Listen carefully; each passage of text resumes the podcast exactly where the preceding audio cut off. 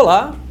Você já parou para pensar que as flores, assim como os alimentos, elas vêm do agro? Alguém tem que planejar, tem que produzir, tem que pesquisar, tem que descobrir melhores maneiras para a produção de flores. É, e as flores têm uma participação grande também dentro do agro. Atualmente, 10 bilhões de reais é o que movimenta o mercado de flores e parte, grande parte desse mercado está aqui no nosso estado de Minas Gerais. São Paulo é o estado que mais produz e que movimenta mais a economia através da produção de flores, mas Minas Gerais está atrás. Aliás, São Paulo quase todo concentrado ali naquela região de Olambra.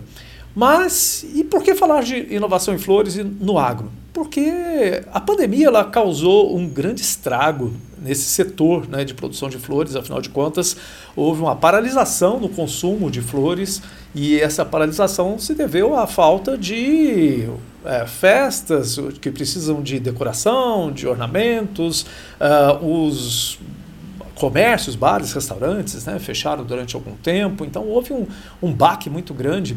E por isso mesmo alguns produtores pararam ou até não tiveram condições de continuar produzindo né, durante os primeiros meses da pandemia.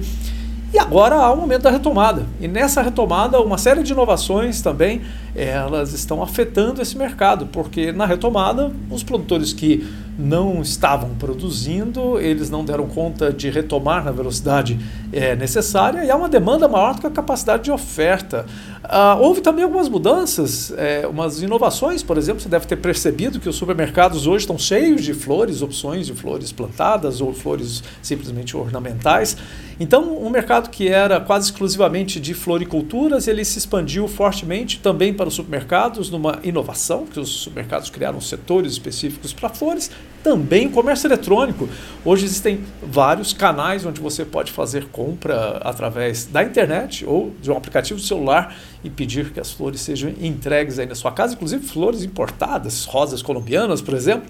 E além disso, olha só, surgiram as flores comestíveis. É um mercado também que cresce rapidamente, lógico, não é tão grande, é um mercado de nicho, mas é uma outra inovação, um modo diferente de consumir algo que antes era pra, praticamente só para ornamentos. Hoje, flores são utilizadas principalmente em ornamentação, mas também na alimentação, na produção de cosméticos, na produção de perfumes, na perfumaria.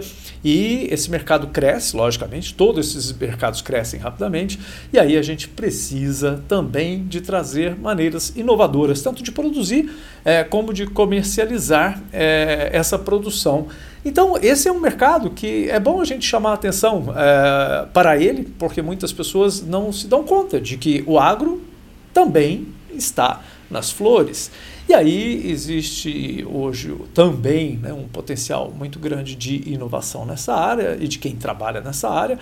Inclusive, recentemente, uma startup brasileira lançou uma máquina para vender flores. Assim como você compra refrigerantes, salgadinhos, você também pode comprar flores. E essa máquina ela mantém, lógico, todo um ambiente para que a flor permaneça é, com aparência né, boa e com todo o clima e, e com a temperatura, com a umidade adequada para que você tenha é, flores que possam ser vendidas através de máquinas. Ou seja, as flores estão cada vez mais acessíveis, as pessoas estão consumindo mais de maneiras diferentes e existe uma possibilidade grande para quem quer investir nessa área, produzir, comercializar e entrar nessa cadeia de produção de flores, onde Minas Gerais já é um destaque por ser o segundo maior produtor nacional, mas que ainda tem um espaço muito grande se a gente comparar com outros países. O consumo de flores no Brasil ele ainda é muito menor do que em países mais desenvolvidos, como na Europa, nos Estados Unidos ou até mesmo Japão e outros países asiáticos.